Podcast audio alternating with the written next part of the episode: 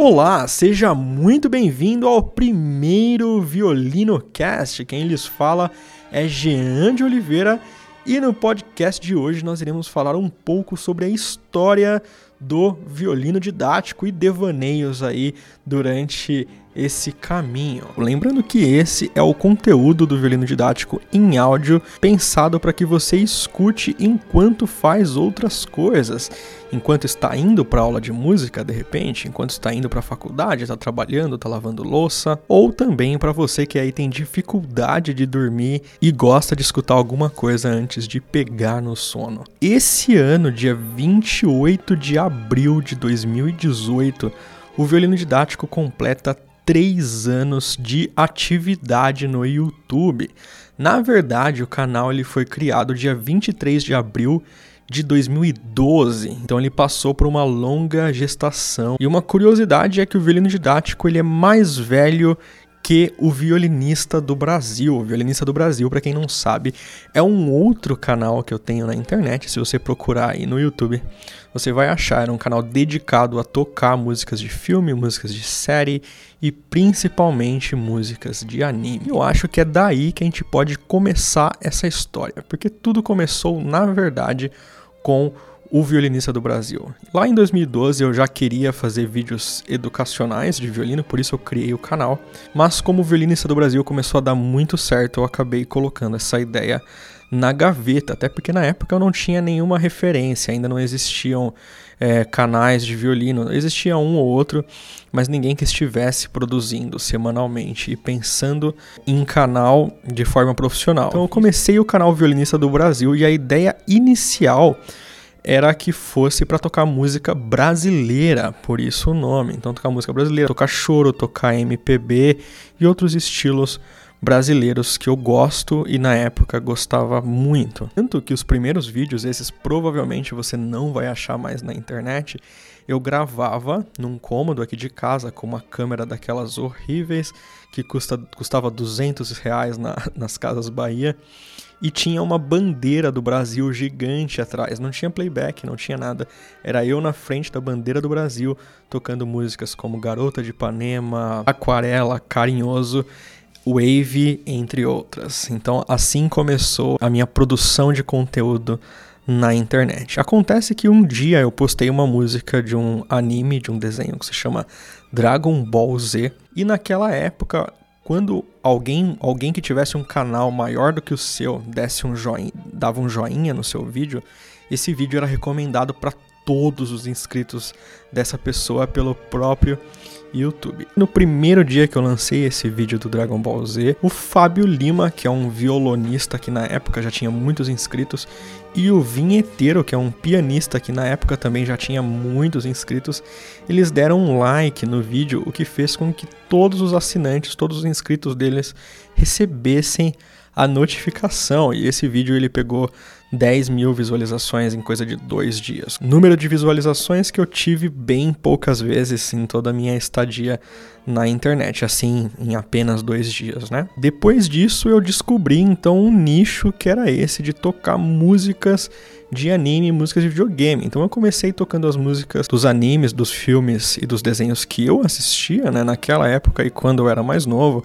Então saíram aí músicas como do Dragon Ball, do Cavaleiros do Zodíaco, Sakura Card Captors e etc. Com as sugestões dos inscritos, eu fui fazendo outros animes e eu acabei começando a assistir muitos animes. Então lá no canal você vai encontrar mais de 100 músicas é, com temas desse tipo, temas de filme, temas de série, temas de anime. E foi um período bem legal. Nessa época eu já dava bastante aula, era aqui professor da principal escola da minha cidade, aqui de Cotia. Também já tocava na Orquestra Sinfônica de Guarulhos, na Orquestra Sinfônica de Atibaia e na Letare. Sim, eu tocava em três orquestras ao mesmo tempo. E aí eu vou contar um pouco então sobre a minha vida nas orquestras, que aí vocês vão entender por que é que eu optei por ficar na internet e fazer trabalhos na internet. A primeira orquestra que eu toquei na minha vida, a primeira orquestra semi-profissional, foi a Orquestra Jovem de Guarulhos. Eu passei lá, eu era o integrante mais novo da orquestra. Eu passei com 16 anos de idade, era um mascote, todo mundo ficava brincando comigo. E toquei lá durante alguns anos, foi bem legal. A gente tocou em vários dos principais teatros aqui de São Paulo, Sala São Paulo, Auditório do Ibirapuera, entre outros. Foi um período bem legal no qual eu aprendi bastante. Nessa época eu também era aluno da EMESP, da Escola de Música do Estado de São Paulo. Tinha acabado de virar EMESP, na verdade, porque antes era o LM Tom Jobim ou Centro de Estudos Musicais Tom Jobim, que fica aqui em São Paulo. E nessa época que eu tocava na Orquestra de Guarulhos, não tinha a linha amarela do metrô aqui em São Paulo, que é a linha mais próxima da minha casa. E como os ensaios aconteciam à noite, das 7 às 10 da noite, sempre que eu chegava na rodoviária, na época na Barra Funda, não tinha mais ônibus para eu chegar aqui em Cotia, então eu acabava dormindo na rodoviária toda segunda e quarta-feira. Segunda e quarta-feira eram os dias dos ensaios. Hoje em dia, se eu não me engano, os ensaios lá são à tarde. Então eu passei aí alguns anos dormindo na rodoviária, sempre da segunda para terça-feira e da quarta para quinta-feira. Logo depois eu comecei a tocar na Orquestra Sinfônica de Atibaia, que é uma cidade bem mais longe aqui do que onde eu resido, e os ensaios lá coincidentemente eram terça e quinta de manhã. Então o que eu fazia? Saía da Orquestra Sinfônica de Guarulhos, não ia dar tempo de ir para casa mesmo. Pegava o ônibus para ir para Atibaia, dormia lá e aí, de manhã, ia pro ensaio da orquestra e tinha um rapaz que morava aqui perto de casa. E eu pegava então carona com ele para voltar na terça-feira e quarta-feira fazia exatamente esse mesmo percurso. Então eu não tive muita opção, minha família nunca apoiou essa história disso da música, então se eu quisesse, eu sabia e eu tinha muito claro na minha cabeça que eu teria que me submeter a esse tipo de coisa. E hoje eu olho e não vejo problema nenhum. Na época eu não via problema nenhum. Eu ficava de madrugada na rodoviária estudando as coisas que eu tinha que tocar. Não tocando porque não, tinha, não podia tocar, mas lendo as partituras e ouvindo enquanto tinha bateria no celular, porque também é, não levava carregador. Pelo menos não me lembro de levar carregador. Então eu ficava lá de madrugada estudando. E nessa época que estava essa loucura, eu criei o Violinista do Brasil e poucos meses depois, alguns desses eventos de videogame, eventos de anime, eventos de youtubers começaram a me chamar para poder tocar nesses eventos. Então, graças ao Violinista do Brasil, graças a esse trabalho de tocar música de anime e videogame na internet, eu pude viajar o Brasil inteiro praticamente. Então, Rio de Janeiro, Rio Grande do Sul, Santa Catarina, Minas Gerais, São Paulo, Amazonas, Pernambuco, Paraná e Goiás foram alguns dos estados que eu visitei num período bem curto, assim, uh, num período de um ano e oito meses, talvez. E foi bem, bem legal. A primeira vez que eu andei de avião foi graças ao Violinista do Brasil. Engraçado porque eu fui apenas com o dinheiro de ida. A, a passagem de volta, obviamente, já estava comprada pelo evento. Foi um evento em Belo Horizonte que aconteceu ainda em 2012 ou em 2013. E eu fui apenas com o dinheiro de ida. E na minha cabeça eu tinha certeza que eu teria o dinheiro para voltar. Então eu fui e esperava, obviamente, receber em dinheiro lá o cachê da apresentação. Tava dando já o horário do meu voo de volta, então era para ir e voltar no mesmo dia e não conseguia encontrar a contratante, uh, mas deu tudo certo, então encontrei e depois fui até o aeroporto e voltei para casa. E fiz isso durante a minha vida várias vezes, de ir para o cachê ou ir para esses eventos apenas com dinheiro de ida, esperando receber. Felizmente, 100% das vezes deu certo e eu sempre saía de casa com a mentalidade de que iria dar certo. Inclusive eu até brincava com um primo meu, Gustavo, que tocava viola quando a gente começou a estudar música. Falava, Gustavo, o mundo tá do meu lado, cara. O, o mundo gira ao meu favor. Vai dar tudo certo. E ele ficava, Jean, Jean, cuidado, uma hora não vai dar certo. Felizmente, todas as vezes deu certo, mas hoje em dia eu sou bem mais cuidadoso. Quando o Violinista do Brasil começou a dar retorno, então tava aí tendo eventos desse tipo todo final de semana, praticamente em um canto do Brasil diferente, eu comecei a me desanimar um pouco sobre a vida de tocar em orquestra, até porque eu comecei a observar várias coisas que não me agradavam, coisas políticas, coisas de ideologia e tudo mais. E foi quando eu decidi que ia me focar na internet e nos meus alunos que eu tinha naquela época. Eu fiquei aí por volta de um ano então dando aulas e fazendo os shows né, com o Violinista do Brasil. E com o tempo eu comecei a ficar muito deprimido e chateado, porque eu comecei a ter uma crise de utilidade. Então eu sempre fui o tipo de pessoa que quer ser útil, que quer fazer a diferença na vida de outras pessoas, ajudar outras pessoas era uma coisa que eu não sentia tocando em orquestra, mas pelo menos eu tinha um convívio social, que foi cortado bruscamente quando eu passei a trabalhar mais na internet. E tocando como violinista do Brasil, eu também não tinha, não tinha nenhuma utilidade ficar tocando músicas de anime ou músicas de videogame. Obviamente é muito legal, eu gosto de fazer isso até hoje, e eu sei, eu recebi várias mensagens durante esse período, e até hoje de vez em quando eu recebo mensagem de pessoas que começaram a tocar violino e hoje já estão tocando, alguns já estão até atuando profissionalmente, e começaram porque viram o vídeo lá de um rapaz tocando música do Naruto, ou do Dragon Ball, ou do Pokémon. E isso é muito legal, mas para mim não era e não é suficiente. Por isso, então, eu criei o violino didático. Eu fiz esse trabalho de pesquisa, então eu fui ver o que, que tinha de conteúdo de violino naquela época. Eu achei pouquíssimos canais. Ah, tinha até canais de pessoas que eram bem legais, mas em geral era um conteúdo assim absurdo, absurdo. Gente ensinando a segurar o arco errado e com muitas, muitas visualizações. E na época, imagina, eu tocava, é, tocava em orquestra, estudava numa escola séria de música, né, a principal escola de música do país, que é a EMESP, não parei de estudar lá durante o período do violinista do Brasil. É, e no meu meio, todo mundo que estava estudando violino era porque queria ser um grande violinista, porque queria tocar numa grande orquestra, porque queria ser um grande professor. E quando eu me deparei com aquele tipo de conteúdo na internet, foi meu, não é possível, não é possível. Então eu vou começar a fazer também. Eu postei o primeiro vídeo no dia 28 de abril de 2015.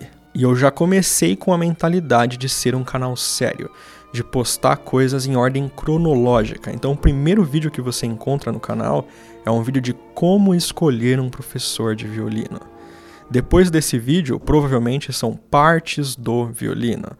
Depois, como segurar o arco do violino. E a ideia desde o início era postar conteúdo é, de forma cronológica. Então, para quem pegasse do primeiro vídeo e assistisse até o último, e estudasse, obviamente, da forma como eu estava orientando, iria ter os resultados acompanhando do, da primeiro, do primeiro vídeo até o último vídeo, como se fossem aulas mesmo que ele tivesse presencialmente. Essa era uma isso era uma coisa com a qual me preocupava muito até o final de 2017.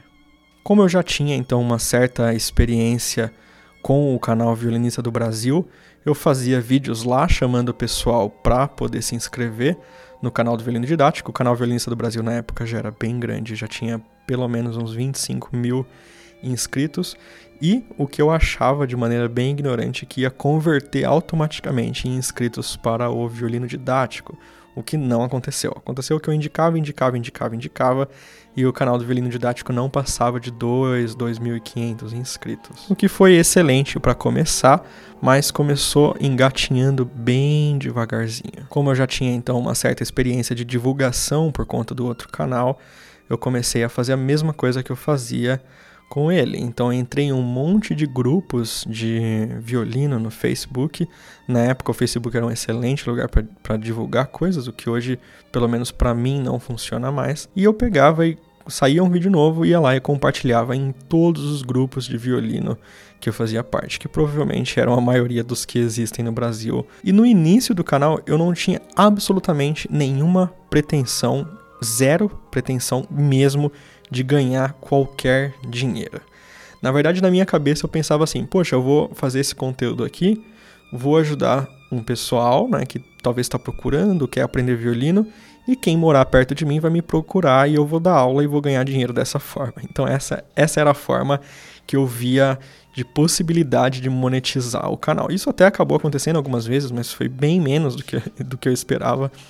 É, hoje em dia, graças a vocês, tenho aí a agenda lotada. O Academy, nesse momento que eu gravo o áudio, também está lotado, não tem inscrições abertas, mas fique de olho que pode abrir em breve. Mas então, esse era o meu jeito de monetizar e não via, não via como ganhar dinheiro com o canal no YouTube de, fazendo conteúdo de violino. Então eu comecei o canal, aos poucos as pessoas foram descobrindo, aos poucos quem era inscrito foi indicando para os professores, para os colegas. Comecei a gravar aulas de teoria musical, né, aulas complementares ao instrumento, que também chamou muita gente que nem toca violino. Isso é uma curiosidade engraçada. É, muitos dos inscritos do violino didático não tocam violino e às vezes não tocam instrumento nenhum. Eles assistem o violino didático porque são curiosos e gostam, talvez, do jeito como são feitos os vídeos. Eu tive a experiência de encontrar uma vez com um menino na, no metrô aqui em São Paulo. É, isso é uma coisa legal de trabalhar na internet, é que de vez em quando as pessoas te reconhecem na rua. É, então tava lá tranquilo, tava sem instrumento, sem nada, assim, foi engraçado. Foi a primeira vez que eu fui reconhecido sem estar com um instrumento. Porque eu acho que quando as pessoas me veem na rua e acham que reconheceram, elas eu, puxa, não tá com violino, então não é ele.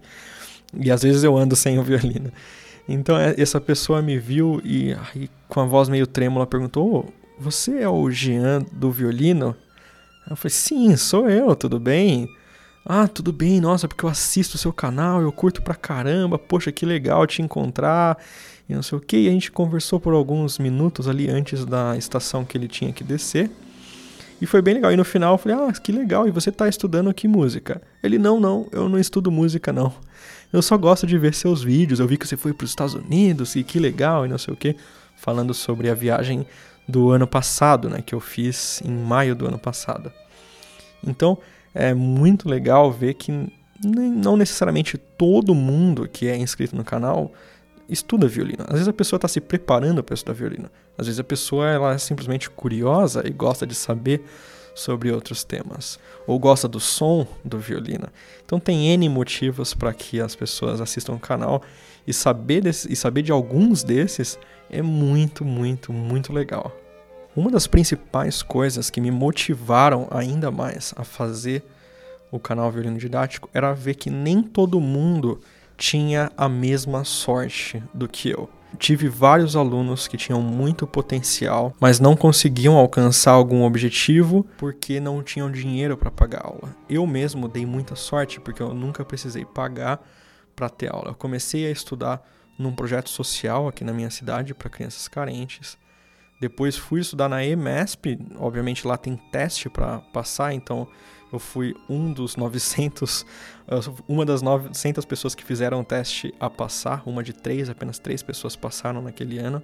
Isso estamos falando de 2006, provavelmente, ou 2005. Então eu fui uma das três pessoas a passar de 900, de 900 inscrições. E quando eu passei, o professor que me escolheu, Florian Christia, que é o professor que eu tomei para sempre até hoje, é, ele me adotou literalmente. E mesmo quando eu parei de frequentar a escola, continuei fazendo aulas com ele na Sala São Paulo, na sede da OSESP, orquestra onde ele toca. Continuei então estudando lá duas, três vezes por semana. E porque ele acreditava e via algum potencial em mim e sabia que eu não tinha menor condições de pagar, ele não cobrava absolutamente nada. A mesma coisa com o meu violino, mas isso é uma outra história que se vocês quiserem eu vou contar o dia. O meu violino é um super violino, um super violino, um dos melhores violinos que eu já toquei, e eu também não paguei nenhum centavo por ele.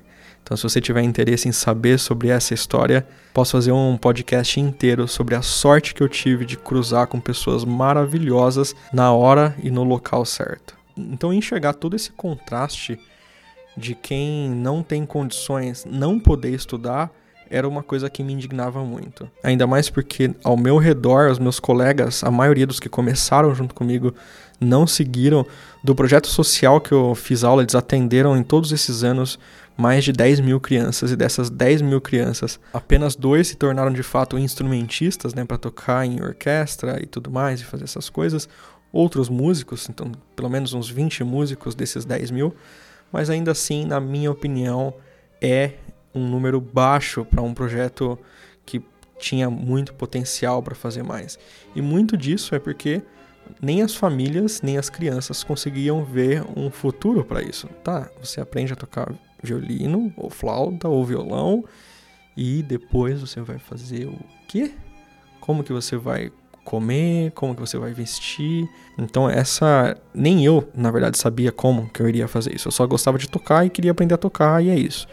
E meio que foi um processo natural. Eu estava estudando, chegou uma época que eu estava tocando direitinho, que eu comecei a dar aula e assim por diante. Então a soma dessa realidade de quem, por exemplo, mora num lugar afastado não poder fazer aula de violino com qualidade, porque a maioria dos professores estão, estão centralizados nas grandes cidades, ou a pessoa não tem dinheiro para estudar violino, somado com a minha vontade de ser útil e a pouca quantidade e qualidade do conteúdo que se encontrava na internet naquela época, foi o que acendeu essa vontade de criar conteúdo educacional para violino.